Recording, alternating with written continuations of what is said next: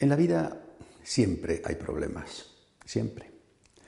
Tenemos problemas en la familia, tenemos problemas a nivel de patria, de país, tenemos problemas internacionales. Nunca hay un momento en el cual podamos decir todo, absolutamente todo va bien.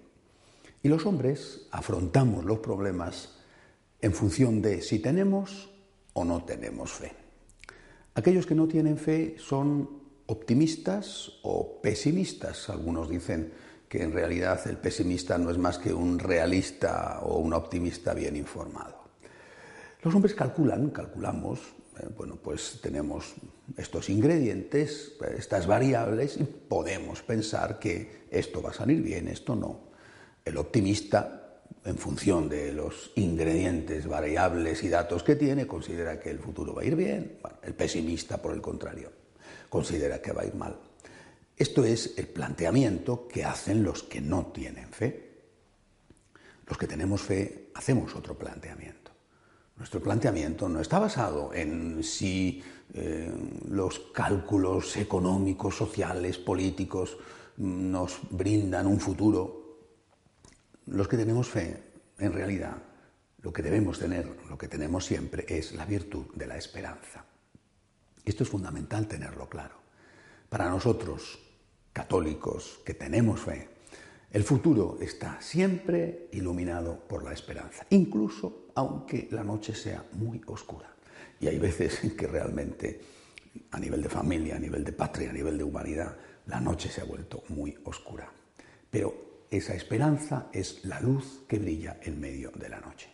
Hace algo más de dos mil años, Realmente se vivía una profundísima noche oscura. Cuando un hombre y una mujer, Joaquín y Ana, se amaron y engendraron a la que después fue nominada, fue llamada María, eh, había una profundísima noche oscura. Y lo había al margen de, de las coyunturas económicas, políticas, de más o menos estabilidad del imperio romano. Lo había porque el demonio pensaba que había ganado definitivamente la batalla, que la humanidad era suya. Pero no contaba con el amor de Dios a los hombres. Y ese amor de Dios fue el que hizo que esa niña, engendrada por sus papás, por San Joaquín y Santa Ana, fuera preservada desde su concepción del pecado original, preservada como una nueva Eva, así además la llamaron desde el principio los padres de la Iglesia, para que de esa carne inmaculada pudiera nacer el Salvador del mundo, de la nueva Eva pudiera nacer Jesucristo nuestro Señor, el nuevo Adán, comenzara una nueva creación, comenzara una nueva alianza.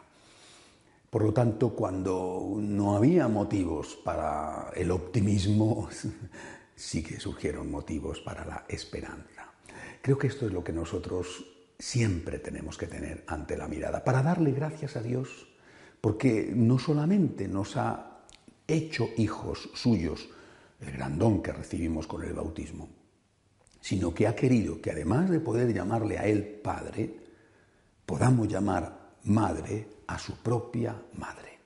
La Madre de Dios, la Madre del Hijo de Dios, que le concibe en su vientre inmaculado y que preservada por anticipación por el Salvador, preservada del pecado, por anticipación porque de ella tenía que nacer ese Salvador, y después mantenida en gracia, por supuesto por la gracia de Dios, pero también por la colaboración suya humana, esta Inmaculada es nuestra esperanza, esta Madre nuestra es nuestra esperanza. Por eso nosotros los católicos, en un día como hoy, Día de la Inmaculada Concepción, nosotros los católicos no podemos ser personas optimistas ni pesimistas, sino siempre personas esperanzadas. Tenemos Padre, el Señor, el dueño, el Dios que juzga, que gobierna la historia.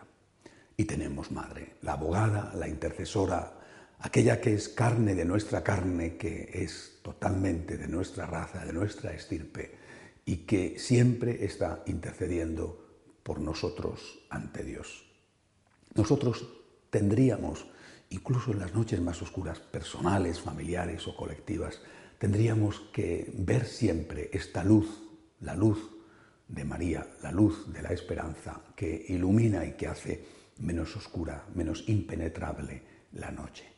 Tendríamos que escuchar siempre las palabras que la Virgen María le dijo a San Juan Diego en la colina del Tepeyac. Dentro de unos días será precisamente la fiesta de la Virgen de Guadalupe. No tengas miedo, aquí estoy yo que soy tu madre. Tenemos padre y tenemos madre, tenemos esperanza. Hasta la semana que viene, si Dios quiere.